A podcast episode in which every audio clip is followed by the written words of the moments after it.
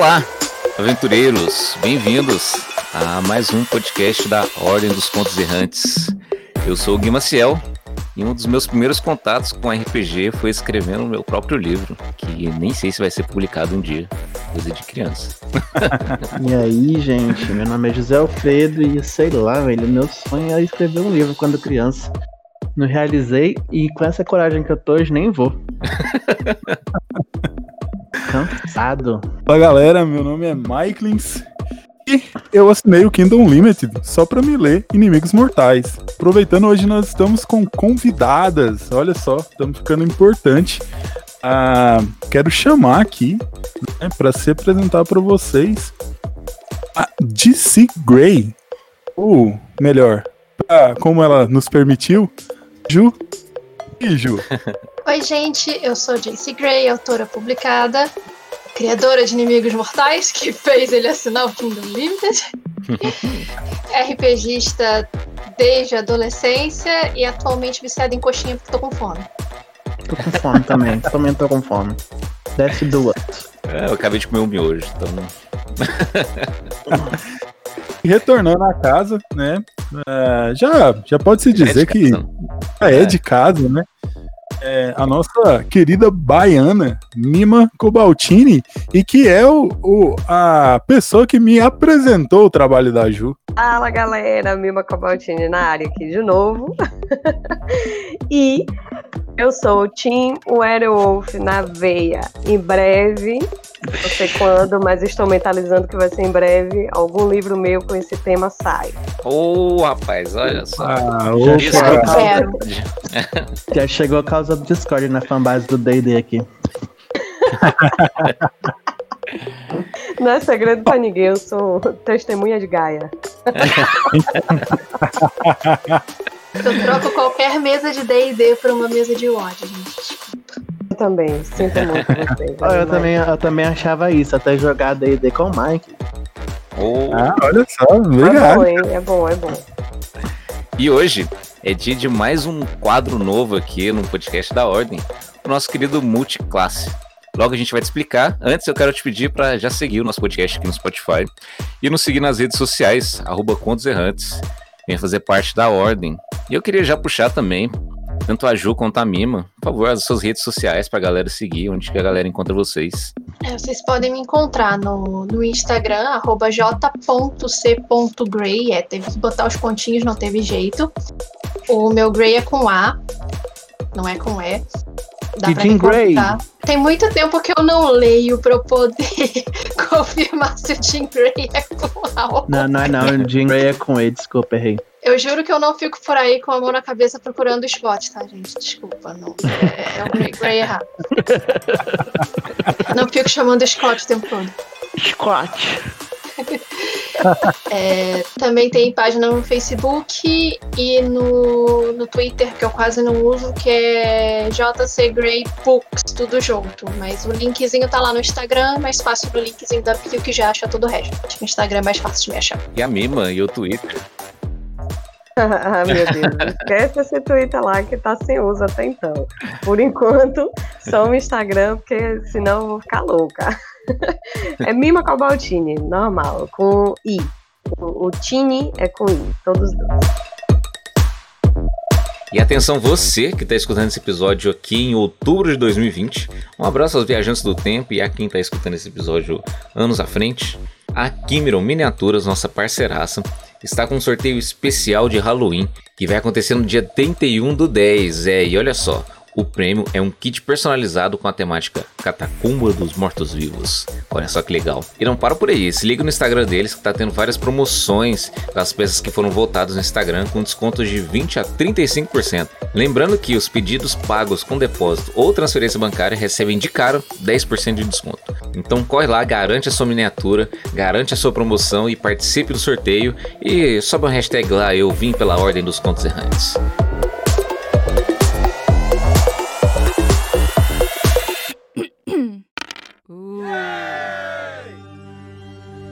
Então, pessoal, multiclasse, né? Uh, um termo aí bastante comum uh, dentro de alguns sistemas de RPG. Nada mais é de quando você junta, né? duas, duas classes, e no nosso caso aqui, junta a, a ordem com um convidado muito especial, hoje a Ju e a Mima, para poder aprimorar, né? No nosso caso, aprimorar aí o bate-papo sobre RPG. E hoje, para estrear o Multiclasse com chave de ouro, nossa nossa convidada, as nossas convidadas vão é, nos ajudar a entrar aí no tema que é o RPG como é, laboratório, né, para jovens escritores, né, ou para quem, para quem, jovens escritor também não, para quem tá aí nessa essa vibe de escrever, expor suas ideias e tudo mais, é, como que o RPG pode ajudar isso. Só que antes, para começar e, e comentar a discussão, eu vou resgatar uma pergunta da Mima. It was at this moment that he knew. Deu um. Olá, aventureiros. Como vocês sabem, a gente gosta de fugir um pouco do tema. Mas tem vezes que não dá para perdoar. A gente ia seguir em um tema nessa conversa, porém essa pergunta mudou todo o sentido desse multiclasse. Se liga no que rolou a partir de agora. Bem-vindos ao nosso primeiro D1. Uh, e vou passar essa pergunta pra Ju. E aí, Ju, vampiro ou lobisomem? Eu não posso opinar. Eu, eu não, eu, eu, não posso opinar sobre isso. É, no caso, eu gosto muito de vampiro. Eu, eu acho que eu cresci envolta em, em literatura de, de, vampiros, mas por mais que o meu primeiro foco tenha sido Anne Rice, é, eu peguei para ver clássicos. Eu tenho umas três ou quatro edições de Drácula. É, adoro ver o filme antigão do Nosferatu. Mas quando eu comecei a jogar RPG, por mais que eu ame jogar vampiro, e por mais que a maioria dos meus amigos prefira jogar vampiro, a minha paixãozinha ficou o RPG de, de lobisomem, o Apocalipse. Porque é a minha tristeza que as pessoas nunca querem jogar. As pessoas ah, sempre querem jogar vampiro. Porque é chato pra caramba. Começamos. Não, mas, mas a Ju falou uma coisa interessante. As pessoas, não sei porque as pessoas não querem jogar, porque é um RPG incrível, incrível. Mas amor, bom. eu já respondi, porque é chato. Só tem duas coisas boas no Ode: Vampiro a Máscara e Changeling Sonhar. Change my mind. Olha, Changeling eu demorei um bocado para entender. E quando conseguiram me explicar, basicamente o meu cérebro completou com a seguinte frase, que viraram para mim e falaram: "Não, o que acontece no sonhar tá acontecendo no mundo real simultaneamente. Então, no sonhar, você tá lutando contra um, um, um dragão e aqui você tá segurando uma cadeira com nada. Aí eu parei, meu Deus, Don Quixote era uma fada! Exatamente. Gente, eu juro que não é. tem nada a ver com a sexualidade, a preferência por Changeling. Mas assim, sério, é um cenário muito maravilhoso. Muito. Assim, tipo, é, na verdade, é, eu consigo até fazer um traçado, assim, de, de como ele, ele evoca o RPG dentro de RPG. É tipo, sabe, tipo, a imaginação, essa. É, a imaginação como energia, sabe? Que é, que é manifestada através do glamour. Changeling é lindo, Sério Leão. É, eu acredito é, total, tenho vontade. RPGception. E bem isso, né? RPGception. Não, Change My Mind é a única coisa que eu sei falar em inglês. Inceptions. I agreed. E aí, Guilherme, vampiro ou lobisomem? Ajuda a Mima aí, porque o Zé acabou com a amizade ali agora. É, é, eu sou a melhor pessoa para poder falar sobre, porque eu sou alguém que precisa ainda ser inserido nos dois mundos. Então, minha opinião é muito crua ainda sobre os dois. Meu universo de RPG ainda roda no em D&D, Cthulhu, agora em The Witcher. E tô aí. então, por favor, me chamem para a próxima mesa. Não, mas eu vou mestrar, sério. Até, daqui até o final do ano eu vou lançar o Wood Errantes. Aí, Vampiros aí, Errantes, vai ser o Vampiros Errantes. Só que sabe o que eu tava pensando? Eu quero, eu quero adaptar o sistema do Storyteller e mais ou menos a mecânica da, da imortalidade do, do, do vampiro para um filme do Netflix novo que chama The Old Guardian. Não sei se vocês viram. Eu fiquei The sabendo Old, The Old Guard. Então, gente, uhum. é, é muito massa, assim, a ideia do, do a premissa, assim, né? Não é pela militância, não, porque tem muita também. Porque todo mundo gosta de ver a Charlize Theron batendo em macho, né? Então, desde de, de, de quando ela foi descoberta, né, pelo por Hollywood em Mad Max. Brincadeira, Charlize. Se você estiver ouvindo isso, eu sei que você é muito mais que Mad Max. Eu sei. eu sei. Ah, sim, porque a gente precisava de uma representante feminina nos filmes de ação. Desde a Angelina Jolie, eu não lembro de outra, vocês lembram? Assim, tipo, a cara da ação. Tipo, hoje, o, o hoje a representação do, dos filmes de ação dos homens é o John Wick. Eu não lembro do Tomb Raider. Deve ter, né? Ela tentou, sei lá, com o Aeon Flux, né? Que, tipo, nossa, foi um desastre total. Desculpa, Eu gente, lembro do falei nome, eu nem demais. lembro do filme. É um filme que ela faz. Encontro É um aleatório. filme super. É, né? Virou encontro aleatório. Desculpa, gente. É, corta, corta essa parte e põe lá no final. O The Old Guard. É guarda ou é guarda? Eu não, não, não, não, É não guarda ainda. de, É guarda. de guarda, É. eu acho. É, o. Corta isso. o The Old Guard eu ainda não parei pra ver, mas eu tava. Talvez pelo fato de que eu acho que falta muito material de lobisomem decente por aí, eu comecei a assistir o The Order, que é o A Ordem, tá na Netflix. Nossa, deve ser muito ruim, né? Tipo, é- porque eu vejo a cara do protagonista e, e ele me lembra muito Disney Channel. Tipo, Ele não é Claro uma maravilha, mas ele também não é tão ruim quanto eu esperava quando eu comecei a Ah, ver. no grupo Não, porque do você- começou Brasil... Desculpa, pode terminar. não, é porque, é, porque a, a, a JC ela começou falando mal de Crepúsculo e ela me vem com Old Guardian, sabe? Tipo, é, é um Pokémon que evoluiu. Não, mas é uma coisa interessante, com The porque no não? grupo The Order. do Lobisomem Brasil, no grupo do não- no grupo do Lobisomem Brasil, o pessoal veio falar sobre esse The, The Order, né? The- sei lá, enfim, ele veio comentar dessa série e falaram assim que que tem um lobisomem, tem umas coisas que a gente pode comparar com o lobisomem apocalipse, mas que é aquele negócio meio adolescente. Então assim, não é bom, mas também não é ruim, ruim. Uma coisa assim Gente, mas que o CG tá pintozinho. é, Não, mas uma assim, coisa é que eu recomendo, mesmo, desculpa. uma coisa que eu recomendo pra quem quer ver assim, mais ou menos um, lo- um lobisomem como a gente imagina no RPG de Lobisomem Apocalipse, é um episódio do, de uma série da Netflix chamada Love, Death and Robots, que se chama Metamorfo. É muito bom. Hum. Aquele episódio é maravilhoso. Assim, tirando a parte de que o, o lobisomem ele tá completamente submisso aos humanos, que não acontece no Lobisomem Apocalipse. É, o, o- a transformação e a luta, a luta é sensacional. Aquele Crinos, o que é aquele Crinos, gente, maravilhoso. E tem uma coisa que o pessoal não sabe fazer, o pessoal da mídia e Hollywood, se vocês estiverem, ouvi- estiverem ouvindo, por favor, melhorem isso aí. É um Crinos decente, gente, que parece um lobo gigante, bípede.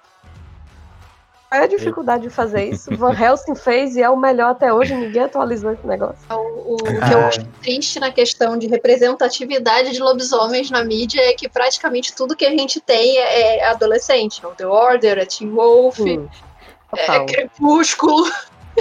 Mas a gente fica morto de vergonha, Vocês né? já assistiram, você que é autora, eu, eu, eu conheci agora, eu já vi no Scooby mais ou menos a, a sinopse do, do seu livro, mas tem uma, uma série, tipo, ela é muito old school no Netflix. Se é que Netflix pode ser alguma coisa old school, né? Porque, mas enfim, chama Hemlock Grove. Hum. Que Uhum. a, a long, long time ago in a Galaxy Far Away eu não me lembro direito da série. Então, mas basicamente eu, eu é, narra uma história, tem muito tempo que eu vi também, mas basicamente narra a história de, de famílias inimigas. E as famílias inimigas são é, meio que clichê, mas é vampiro e lobisomem, uma representação, porque eu acho que o, o vampiro não chega a ser chamado de vampiro no filme. São só, tipo, maldições que as famílias têm.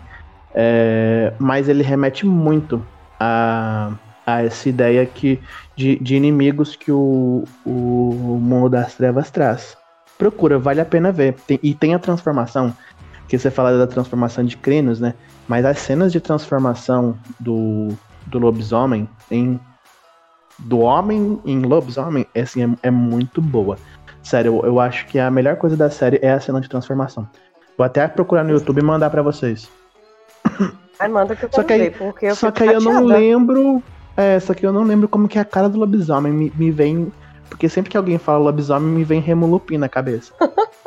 Mas sério, porque Olha, a ele- transformação do Lupin no filme é boa. O negócio é que ele ficou um lobisomem muito feio. Entendeu? Um crinos muito feio, no caso, né? Mas a transformação em si dele eu acho, eu acho legal. eu vou mandar aqui pra você. E aí você já faz um react a vivo, tá bom? O Vai Michael ser ícone. falando, Eu acho que ele caiu. Não, na tá. verdade, eu tava esperando, esperando pra entrar com. Eu tava esperando Não. pra entrar com comentários. Peraí, não, não, posso esperar. Não posso esperar. Gente, como que vocês não citaram True Blood? é a melhor série da Eu, HBO. go- eu, eu gosto. Eu, eu no, gosto de, pau no de True do, Blood. do, do Game of Thrones. Mas uma série, isso é uma série sobre, sobre vampiros que as pessoas não dão a atenção devida e que é muito boa é Moonlight. Amiga, não é romance? Gente, eu tô É romance, atrasadíssima com série, adulta, viu? então talvez seja por isso que eu gosto mais dela. Tô cansada de romance adolescente, gente, desculpa. Isso eu até uma. Até puxar um assunto envolvendo o nosso tema multiclasse. É que. Gente, eu, eu, tô, eu tô percebendo que eu tô cada vez mais fora desse universo é, vampiro lobisomem. E as referências todas são bem teen, né? Eu tô vendo aqui. Ah, É, estão ele, mesmo. ele, ele tá É um muito. grande problema. Coisa- a gente- é, a gente escrever coisas mais. Vamos dizer assim. Não vou dizer maduras, que eu acho que é um desrespeito também com as, com as Eu acho- produções. Eu acho. Mas, eu acho que pode fazer uma coisa um pouco mais dark, será? Então, mas aí eu, eu vou entrar é, agora para fazer o seguinte comentário, Gui.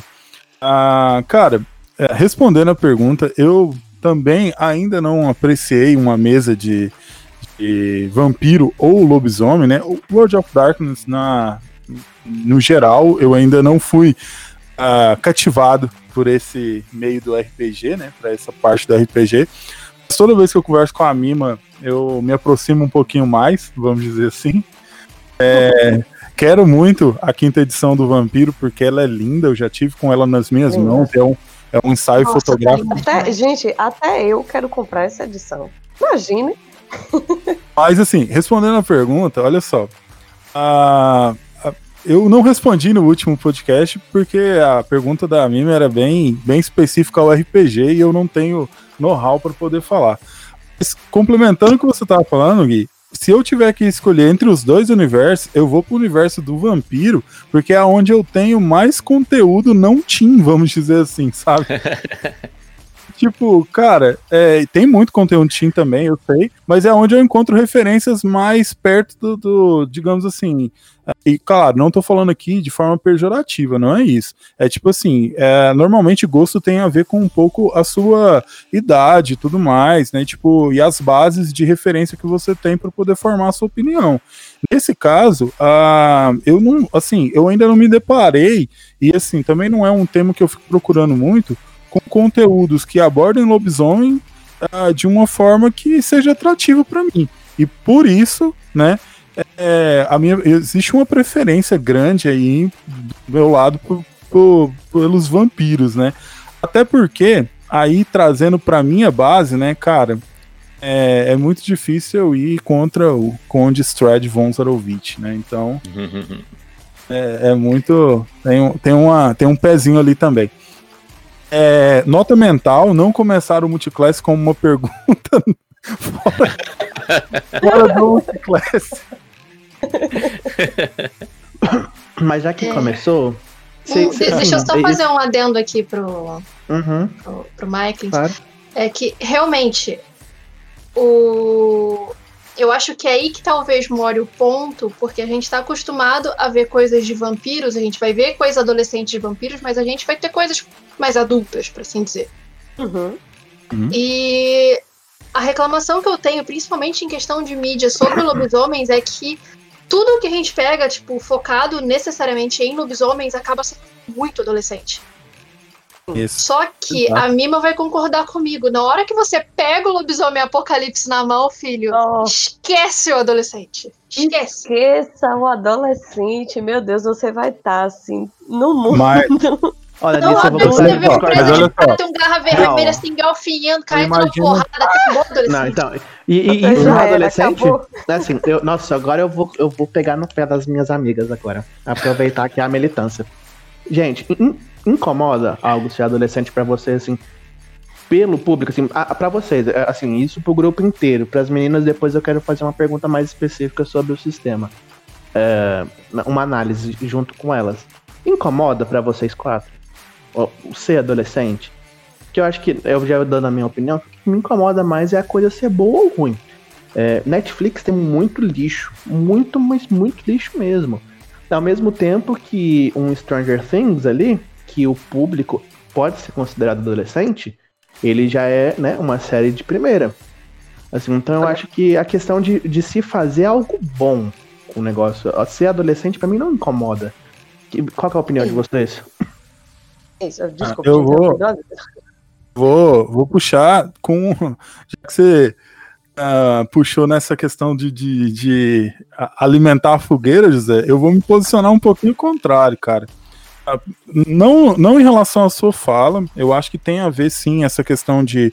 é, eu acho que a gente usa esse linguajar de adolescente e tal para se referir de forma generalizada e equivocada. É só uma questão adolescente. Por exemplo, cara, eu gosto pra caramba de assistir desenho. Eu tô revendo Caverna do Dragão, que é bobo bobo, entendeu? Uhum. É, eu acho que assim, talvez ah, realmente quando a gente coloca, ah, é adolescente, talvez a gente esteja puxando mais por uma caracterização de problemática, né? Ah, como assim, a, a, a forma de apresentar o problema ela tem uma visão muito muito adolescente do que, que é um problema, sabe? Tipo, ah, é, eu não tenho. Não tô lidando. Gente, peraí só um pouquinho. Eu não tô lidando com. Coronavírus. O Michael está de máscara, escreveu o, o, é, é, é, OMS, ele tá de máscara. Tudo isso aqui tá sendo gravado a um metro de distância, pelo menos. Ah, bem mais. Pode ter certeza. Muito mais. É, então, assim, ó, é, quando a gente fala adolescente, pelo menos eu, o que eu quero dizer é assim, a problemática que envolve normalmente são problemas assim é, é, que, que tange esse universo ali entre de, de, de, de questões a ser resolvida entre, sei lá, 14, 20 anos, mais ou menos, entendeu? Então Uhum. é mais ou menos por ali. É, esse tipo de coisa, tipo, quando é feita ah, de uma forma uma forma massa, cara, é, é muito muito muito bacana. Vou citar um exemplo aqui fora do RPG, mas que serve que serve como base pra mim, a série da Netflix Sex Education, onde você tem um Uhum. monte Ah, de, de- um monte de problemas é, um monte de problemas teens, mas a forma com que é abordada é muito boa, sabe? Agora, agora, em relação, eu quero fazer um comentário específico, cara. Em relação a Stranger Things, é, Hum. eu acho, eu acho, eu acho que a base de fã almejada pela série pode até ter acertado o público teen por ter virado modinha. Mas a base de fã pretendida, cara, eu não acho que é, que é adolescente. Eu acho que ele é estrategicamente pensado para ser saudosista. E eu acho que a, a base dele, que eles querem atingir, é justamente a galera que era adolescente lá no, no, no final dos anos 80 e início dos anos 90, cara. Uhum. Uhum. Não, sem Concordo dúvidas. nesse ponto, realmente. É, sem dúvidas. Então, o ponto Eu- principal em, em público-alvo é que tudo na ambientação a gente vai fazer voltado para o nosso público-alvo. Então, é, quando a gente trabalha com, com questão técnica, quando a gente escreve, muito provavelmente a gente vai estar lidando com um protagonista que vai ter a faixa etária aproximada do nosso público-alvo. Então, por exemplo, eu amo Harry Potter, mas eu tinha 11 anos quando saiu o primeiro ri- livro de Harry Potter. E eu, de 11 anos, estava feliz porque tinha um livro com um protagonista de 11 anos. Uhum. A gente cresceu junto com Harry Potter, né? Então, isso hoje em dia fica. É especial pra gente porque a gente cresceu com aquilo. Como tá sendo especial para outras crianças de 11 anos que estão pegando o livro agora. O meu problema com só ter material de lobisomem em questão adolescente, além de a maioria ser mal feito, porque acabam É. sendo Eu acho que roteiros esse é o grande ponto, sim. são, são roteiros muito adolescentes que as empresas que vão produzir compram a ideia, mas com receio, então não vão dar um dinheiro legal para aquela produção. Então ela não vai ficar muito boa. eu não parei para assistir Teen Wolf, mas uma amiga minha é viciada nisso. E Nunca ela virou pra mim e ficava falando: Não, assiste, você vai gostar, assiste, você vai gostar. Eu fui falando: Não, eu não vou gostar. tipo, é, não, não preciso nem ver, né? Mim, o grande problema. gostar de triângulo amoroso de adolescentes com, pensando em se eles vão passar no final do ano na escola. Para mim, o maior problema da questão de cetim ou não cetim é, é, se resume muito em profundidade. Eu acho assim, não tenho nenhum problema em ser teen. Inclusive, eu gosto de várias produções teens e para adolescente e tal. Eu gosto, mas quando traz, assim, é, algumas são, são bem bobinhas, mas aí eu assisto porque eu quero ficar de boa, assim, leve e tal. É, mas a minha questão de não gostar, minha, meu problema com essas produções de lobisomem ser muito voltado para isso é porque geralmente o enredo ele não tem profundidade, que é justamente o que o que Ju falou. Quando você pega o RPG de lobisomem, meu Deus, é um mundo tão grande, com tantos conflitos, com tanta coisa para você se preocupar. Coisas que são muito maiores do que você e seu mundinho, porque o adolescente, ele é muito assim. Todo mundo já foi adolescente aqui passou por isso. Você é o, o seu mundo, entendeu? Você se preocupa. Uma bolha. Exatamente, fica ali naquela bolha onde ele é o centro e tem os amigos dele ali em volta, porque é natural da fase. Quando você fica adulto, você vê que o mundo é muito maior do que isso aí e que é, seus conflitos internos são também muito mais profundos do que você imaginava e que o, o, o mundo inteiro vive muitos conflitos e muitas coisas a serem trabalhadas. Então, para mim, o problema é esse. Eles são geralmente enredos superficiais que tratam é, daquele mundinho muito pequenininho e que uns problemas assim bobos que a gente que é adulto sabe que é uma coisa boba.